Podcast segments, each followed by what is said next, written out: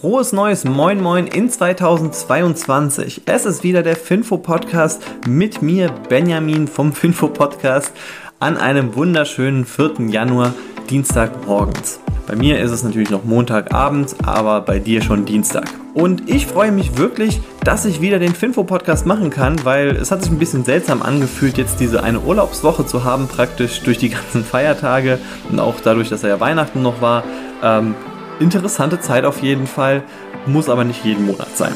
Ich hoffe natürlich auch, dass du alle deine Vermögensziele in 2021 erreichen konntest. Ich denke, kein Investor könnte sich wirklich über die Rendite, die man in 2021 erzielen konnte, so richtig beklagen. Einfach weil auch die Fang-Aktien wieder super gelaufen sind und das hat wahrscheinlich die meisten Depots einfach in die Höhe gezogen. Also bei mir war es beispielsweise der Fall, dass meine Alphabet-Position durch die Decke gegangen ist. Auch LVMH. Ich weiß gar nicht, Amazon ist nicht so gut gelaufen, aber insgesamt mein Depot ähm, über 30 Prozent gestiegen und das hat mir sehr sehr viel geholfen. Deswegen konnte ich mein Vermögensziel erreichen, obwohl ich eigentlich gar nicht so viel gespart habe in 2021 und mich mal mehr auf das eigentliche Leben konzentriert habe. Und auch sonst natürlich für 2022 habe ich mir ein paar Ziele gesteckt. Ich hoffe, du hast auch ein paar gute. Aber das können wir alles mal per E-Mail bereden. Du kannst mir immer eine E-Mail an benjamin.superfinfo.com schicken und dann können wir uns auch dazu entspannt mal austauschen. Jetzt der Podcast. Es geht los mit Tesla Evergrande, Airbus, LG Energy Solutions und Delivery Hero, zu guter Letzt Apple. Tesla-Aktionäre hatten gestern sehr viel Grund zur Freude, denn die Tesla-Aktie ist um 10% gestiegen und ich bin leider kein Tesla-Aktionär. Ähm, ja, leider die letzten zwei Jahre einfach die Renditen des Lebens verpasst, anders als jetzt zum Beispiel Philipp, der sehr dick in Tesla investiert ist. Der hat eigentlich nur mal mit irgendwie, ich glaube, 1000 Euro in Tesla angefangen und ja, man weiß ja, was daraus wurde. Naja, also bei Tesla ist es so, die konnten jetzt ihre Quartalszahlen bekannt geben. Da haben sie gesagt, 308.000 Auslieferungen haben wir geschafft und das waren einfach 40.000 mehr Auslieferungen für das vierte Quartal, als von der Wall Street erwartet wurden. Also ja, einfach phänomenal das geschlagen, was erwartet wurde. Aufs Jahr gesehen haben sie 936.000 Autos ausgeliefert, was etwa eine Verdopplung zu 2020 war. Und 2020, wie wir alle wissen, war auch schon ein phänomenales Jahr für Tesla. Bei der Produktion sieht es auch sehr gut aus. 306.000 Autos wurden produziert und für 2022 sind bereits die Schätzungen so reingegangen. 1,4 Millionen Autos soll Tesla produzieren können in 2022. Und das passt auch so in etwa mit dem, was Elon Musk mal gesagt hat, nämlich nämlich Tesla wird es schaffen, lange Zeit noch mehr als 50 Prozent pro Jahr zu wachsen. Also ich bin mal gespannt darauf, weil natürlich jetzt auch die, der Wettbewerb insgesamt ein bisschen anfährt. Also die normalen Autohersteller kommen, gleichzeitig kommen auch neue Elektroauto-Startups wie Rivian, aber auch ja einfach so normale Autohersteller wie Ford beispielsweise bringen jetzt auch einen Pickup auf den Markt, während Tesla bei dem Pickup gerade etwas verspätet ist. Aber wer weiß, also Tesla hat auf jeden Fall sehr viel Magie hinter sich und ich würde sagen, einfach eine Kundenbasis, die kein anderer Automobilhersteller hat, also wirklich gar kein anderer, weil in meinen Augen ist Tesla ein Unternehmen, das eigentlich aktuell kein Marketing braucht. Ich weiß auch gar nicht, wie viel Marketing sie eigentlich so insgesamt machen. Ich habe noch nie eine Fernsehwerbung oder sowas zu denen gesehen. Und ja, die, die, können einfach sowieso ihre Nachfrage aktuell komplett äh, gar nicht abdecken. Und dann wäre es Schwachsinn, einfach noch Marketing zu machen, weil warum? Dann sollen sie lieber die Kunden, die schon freiwillig so zu ihnen kommen, einfach glücklich machen. Die nächste Aktie, das ist Evergrande aus China, ein chinesischer Immobilienentwickler. Und ich denke auch 2021 hat jeder mindestens einmal mal was von Evergrande gehört, weil die ja kurz vor der Pleite stehen. Und die haben jetzt ihre Aktien vom Handel ausgesetzt, also die konnte man nicht mehr handeln gestern. Und der Grund dafür war wahrscheinlich einfach, die hatten 39 Luxusferienimmobilien in Hainan also das ist irgendwie so eine Inselregion von China, die recht schön sein soll. Und da müssen sie diese Immobilien in zehn Tagen abgerissen haben, weil sie hatten gar keine Genehmigung, um das alles zu bauen. Das ist auf jeden Fall so ein bisschen wie bei Tesla, die ja auch mit so Vorgenehmigungen angefangen haben äh, zu bauen in Deutschland. Allerdings ist Tesla einfach ganz anders kapitalmäßig ausgestattet als Evergrande. Und bei Evergrande ist das Bedauerliche einfach, ja, die haben erstens 300 Milliarden US-Dollar an Schulden, wahrscheinlich sogar noch mehr, was jetzt so in der Bilanz nicht ganz erfasst ist. Und 20 von diesen 30 Immobilien waren eigentlich bereits verkauft und müssen jetzt ja, komplett abgerissen werden. Also sehr schlechte Situation und ich kann mir auch einfach immer mehr vorstellen, dass Evergrande pleite gehen wird. Beziehungsweise ich weiß auch nicht, wie die chinesische Regierung, also ob die überhaupt Lust darauf haben, sich diese 300 Milliarden US-Dollar an Schulden in ihre Bilanz reinzulegen. Also und da werden wahrscheinlich nicht nur Evergrande dann ausfallen, sondern da werden vielleicht auch noch andere Unternehmen ausfallen. Also es bleibt heikel. Ich denke aber nicht, dass es wirklich das Chaos für die ganze chinesische Wirtschaft sein wird. Also das vermute ich eigentlich persönlich nicht so, auch wenn natürlich der Immobiliensektor für sehr viel Wirtschaftsleistung verantwortlich ist. Trotzdem ähm, hoffe ich ja auch irgendwie noch so ein bisschen darauf, dass das alles insgesamt gut ausgehen wird. Die Airbus-Aktie ist 4% im Plus und zwar, weil Airbus 40 Flugzeuge verkaufen konnte. Auch eine schöne Durchmischung von den Flugzeugen, jetzt nicht nur irgendwie ein Flugzeugtyp, sondern von der Airbus A320-Serie mehrere verschiedene Typen, auch zum Beispiel den Airbus A321, der eher so auf Langstrecken ausgelegt ist. Der Käufer, das fand ich eigentlich war das Interessanteste, das ist nämlich ACG und das ist eine kanadische Flugzeugleasinggesellschaft. Also die haben die Flugzeuge gekauft und werden die dann an andere Airlines weitervermieten. Und das zeigt auch so ein bisschen, dass die zumindest mal optimistisch genug sind, sich neue Flugzeuge anzuschaffen. Vielleicht auch, weil sie ein bisschen darauf hoffen, dass es günstigere Preise gibt. Ich denke mal, aktuell gibt es gar nicht mehr so günstige Flugzeugpreise, auch wegen einfach dieser ganzen Supply Chain Krise und allem möglichen. Also bei Ryanair hat man das zumindest mal gesehen. Die günstigen Flugzeugpreise, die gab es erst, also die gab es noch 2020, als da wirklich alle Kanonen am Donnern waren und das Blut auf der Straße lag. Aber es zeigt auf jeden Fall, dass Unternehmen nochmal bereit sind, Flugzeuge zu kaufen. Auch Unternehmen, wo ich sagen würde, die sind ein bisschen gefährdeter nochmal in der ganzen Wirtschaft. Ja, also gute Nachrichten für alle Airbus-Aktionäre.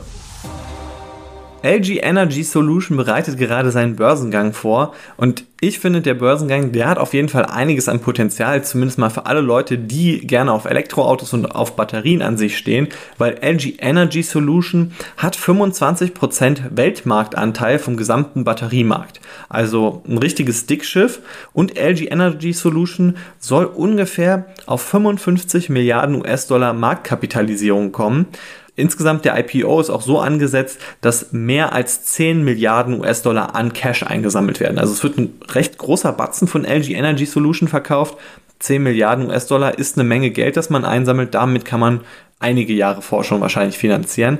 Und das Witzige daran ist, also für alle Leute, die auch ja so eine Art kleines Bewertungsspiel spielen wollen, LG Chem, das ist die Muttergesellschaft von LG Energy Solution, also ein, auch ein koreanisches Unternehmen, die sind an der Börse nur 37 Milliarden US-Dollar wert. Also wenn man jetzt LG Chem Aktien kauft und der LG Energy Solution Börsengang wirklich 55 Milliarden US-Dollar wert wird, dann kann es sein, dass die LG Chem Aktie wirklich nochmal ordentlich steigen wird. Also es ist natürlich jetzt nicht gewiss, weil es gibt oft bei so diesen Konglomeraten einen dicken, fetten Abschlag.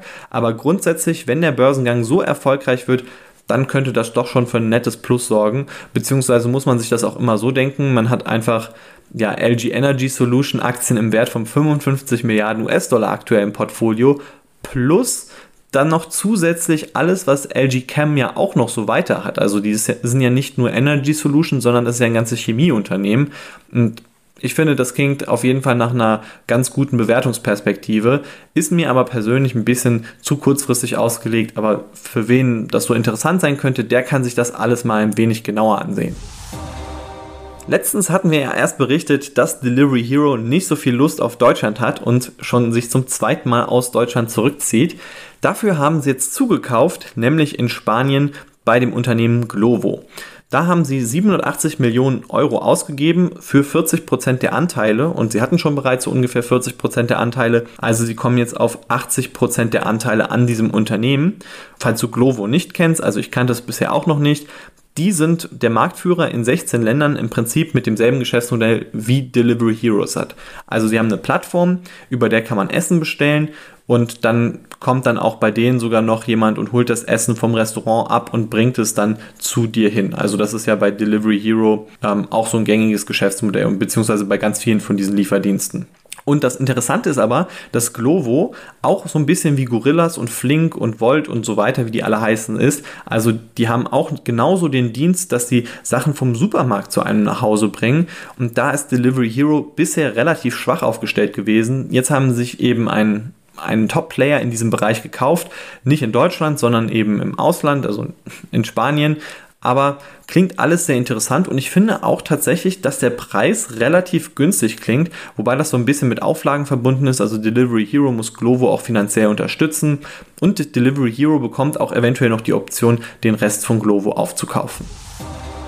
So, das Beste kommt zum Schluss, nämlich die Apple-Aktie. Die ist um 2% gestiegen und zwar vermutlich wegen eines Wetbush-Analysts. Der hat seine Prognosen zu Apple geteilt und ich fand, die waren echt so spannend, dass ich die euch nicht vorenthalten wollte. Ich bin an sich nicht so der Freund davon, äh, irgendwie ja, das ist für mich immer so eine No-News, wenn ein Analyst jetzt einfach sagt, hey, dies oder das, das sehe ich jetzt als kaufenswert an oder nicht. Also klar, es bewegt auf den Kurs, aber es ist trotzdem in meinen Augen jetzt nicht unbedingt so der Grund, warum eine Aktie steigen oder fallen sollte und deswegen berichten wir auch insgesamt bei Finfo selten darüber. Aber bei Apple fand ich, war das schon sehr interessant, weil nämlich dieser Analyst hat einige interessante Prognosen geteilt. Also erstens geht er davon aus, dass über 40 Millionen iPhones im letzten Quartal jetzt äh, 2021 verkauft wurden, was extrem viel ist ist. Dann auch der Marktanteil in China, der soll besonders bei Apple äh, stark gewesen sein. Also Apple soll hier nochmal so 2,5 Prozentpunkte an Marktanteil dazu gewonnen haben. So die anderen Prognosen, die ich gesehen hatte, das ist zumindest, dass sie so von 22 Prozent Marktanteil auf 23,6 Prozent gestiegen sind. Also das ist auch ein ziemlich guter Sprung für so ein Unternehmen wie Apple, besonders auch jetzt in so einer Chip-Krise, wo es nicht ganz so einfach ist, dann seine iPhones überhaupt zu produzieren. Und ich denke mal, ein ganz toller Grund auch, äh, warum die Apple-Aktie so, so stark gestiegen ist und warum die so viele iPhones verkauft haben, ist wahrscheinlich, weil ich auch jetzt noch im vierten Quartal ein iPhone gekauft habe. Ähm, iPhone 13 Pro, ich bin ganz happy drüber. Das ist auch allein der Grund wahrscheinlich, warum das hier in der Podcast-Folge drin ist. Nee, Spaß. Also ich finde es wirklich beeindruckend, weil nämlich da kam noch eine interessante Prognose dazu. Dieser Wedbush-Analyst, der hat gesagt, das ganze Servicegeschäft von Apple, also alles, was mit digitalen Dienstleistungen zu tun hat, sowas wie Apple Music, äh, wo du Finfo gerne auch mal bewerten darfst, äh, genauso auch auf Spotify oder anderen Plattformen natürlich, aber auch so Sachen wie die iCloud und auch der App Store. Das ist eine wirkliche Geldmaschine für Apple und das nimmt am Umsatz immer mehr zu. Die iPhones werden eigentlich nur so zu einer Art Plattform, damit man diese Dienste dann im Endeffekt verkaufen kann. Und ich bin beispielsweise jetzt auch iCloud-Kunde geworden vor kurzem, zahle jetzt meinen Euro pro Monat, damit ich auf meinem MacBook vor, vor den nervigen iCloud-Meldungen verschont werde und auch um Backups zu sichern natürlich. Und da hat dieser Analyst gesagt, dieses ganze Geschäft mit den Services sieht er langfristig bei 1500 Milliarden US-Dollar Marktkapitalisierung. Also Apple sieht ja sowieso in 2022 bei 3 Billionen US-Dollar und die Hälfte davon soll nur durch dieses Servicegeschäft so an Bewertung entstehen. Also er findet die iPhones und sowas gar nicht so interessant für die Bewertung, sondern eher die digitalen Dienstleistungen, die wirklich für Apple eine einzige Cashmaschine sind, weil Apple bei diesen Sachen quasi eigentlich gar nichts bezahlen muss. Also sie sind so günstig und das Marketing ist auch so easy, weil muss man sich einfach denken, du hast halt Leute mit einem MacBook, mit einem iPhone und du nervst die einfach so lange des Todes quasi mit den iCloud-Meldungen, bis sie irgendwann mal genervt dann sagen, okay, dann zahle ich meinen Euro. Und jetzt, jetzt bin ich im Abo drin, bin natürlich gebunden und jetzt mal gucken. Also irgendwann ist dann vielleicht meine iCloud auch voll und dann sage ich, okay, äh, ich stufe jetzt hoch. Und das sieht er auf jeden Fall als riesige Chancen, plus dann natürlich auch noch das Apple Car, das 2025 kommen soll und auch noch das Augmented Reality Headset, das auch in 2022 kommen soll. Das war es jetzt auch schon mit der Finfo Podcast Episode, der ersten für 2022, aber der ersten von ganz vielen in 2022. Und ich wünsche jetzt einfach nur einen schönen guten Morgen. Trink deinen Kaffee oder Tee oder dein Wasser, was auch immer du trinkst und genieße einfach den Tag. Jetzt kommen wieder ganz viele Finanznews. Ciao.